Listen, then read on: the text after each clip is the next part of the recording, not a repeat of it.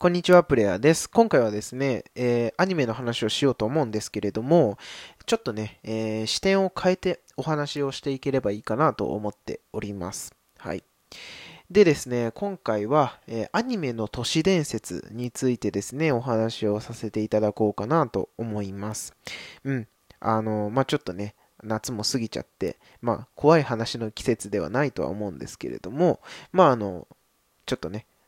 アニメの都市伝説についてね、ちょっと語ってみようかなということで、あの、お話をさせていただきます。はい。で、今回はですね、えー、トトロの都市伝説についてお話しさせていただこうかなと思うんですけれども、まあね、この都市伝説はね、結構有名なお話なので、まあ知ってる方もね、いらっしゃると思うんですけれども、まあよければ聞いていってください。はい。でですね、まあこのトトロ、うん、すごくね、えー、まあキャッチー、といえばキャッチーですけれども、まあ、まずですね、このトトロ、なんでこんなトトロというですね、名前になったのか、そこをですね、ちょっと考えてみたいと思うんですね。うん。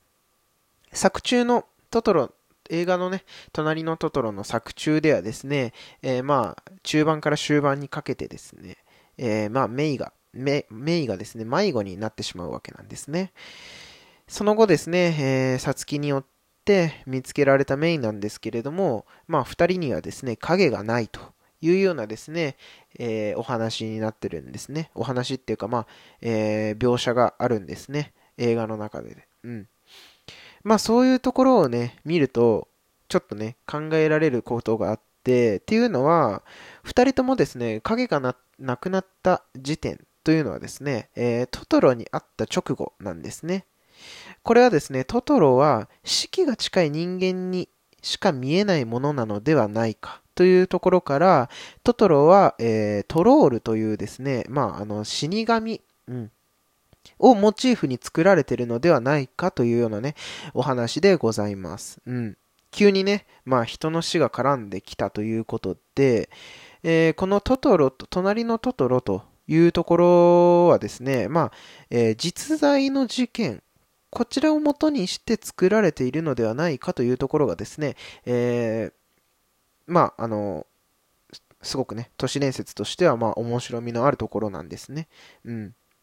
っていうのはですね、あのー、これね、えー、えっと、トトロのね、舞台となっている、まあ、栃木県なんですけれども、まあ、栃木県です、県のですね、まあ、山の、山奥の方でですね、えー、まあ、昔、もう結構、40年とかそれぐらい前になるんじゃないですかね。えー、狭山事件というですね、えー、事件が起こっております。まあ、こちらはですね、えー、まあ、姉妹の2人がですね、まあ、こう、惨殺されてしまう事件なんですね。えー、こちらはですね、まず妹さんの、妹さんがですね、まあ、土の中からです。土の中だったかな、あれは。うん。から、こう、桶に入った状態で遺体として発見されるわけなんですね。まあ、その後ですね、えー、同一犯によってですね、お姉さんも、まあ、殺されてしまうんですけれども、まあ、その妹のですね、まあ、亡骸というか、まあ、死体を見た時にですね、まあ、お姉さんはですね、気が動転してしまったのか、数日後ですね、その、まあ、その妹さんのですね、死体を見た後、数日後ですね、お姉さんはですね、急にトトロ、トトロじゃねえや、猫の怪物を見たとか、タヌキの怪物を見たなんていうですね、供述が出てくるわけなんですね。まあ、これっていうのがですね、まあ、今で、あの、トトロで言う、えー、トトロだったりとか、猫バスっていうところになってくるんじゃないかなっていうお話なわけなんですね。うん。つまり、猫バスというのはですね、まあ、えー、死人を運ぶバスであり、えー、トトロというのはですね、まあ、死期が近い人間に見える死神なのではないかというお話なわけです。実際ですね、えー、映画の描写ではですね、こう、猫バスの目的地がですね、えー、メインの墓となっていたりとか、うん。まあそういったところからですね、そういうような考察がされる、されるようになったわけなんですね。うん。で、他にも類似点というのはたくさんあってですね、えー、映画の中ではですね、七国山病院というですね、病院があるんですけれども、えー、現実にもですね、八国山病院というですね、まあこう、末期がんの患者が、えー、収容、収容というか、えっ、と、入院するような病院が、うん、え、あったりですとかですね。まあ、あとは、あの、カンタって言いますよね。え、隣の家のカンタ。うん。歌詞の中ではですね、え、子供にしか見えないトトロなのにもかかわらず、カンタにはトトロが見えていなかったりですとか。うん。まあ、そういったですね、えー、多くの類似点を含んで、含ん、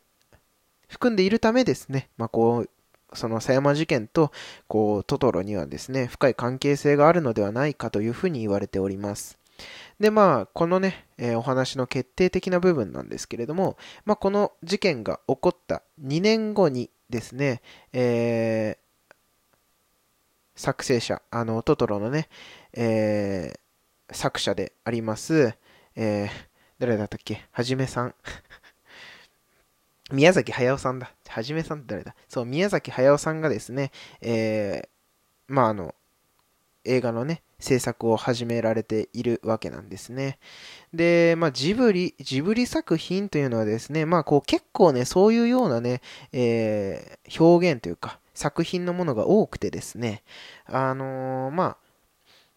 映画の中ではですね、ハッピーエンドみたいな感じで終わってるものが多いんですけれども、えっ、ー、と、物語をね、深掘りして考えてみると、ちょっとね、あの、まあそういった実在の事件だったりとか、あとは、人の死とかですね、まあ戦い、戦争とかですね、そういったところが深く絡んでくるような作品がものすごく多いんですね。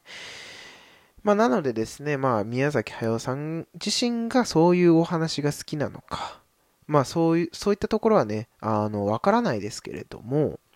まあ、ただですね、何の関係性もないというふうなですね、あの、言い切りというのはですね、できないのではないのかなというのがですね、あの、この都市伝説が生まれるきっかけになった、えー、まあ、理由というか、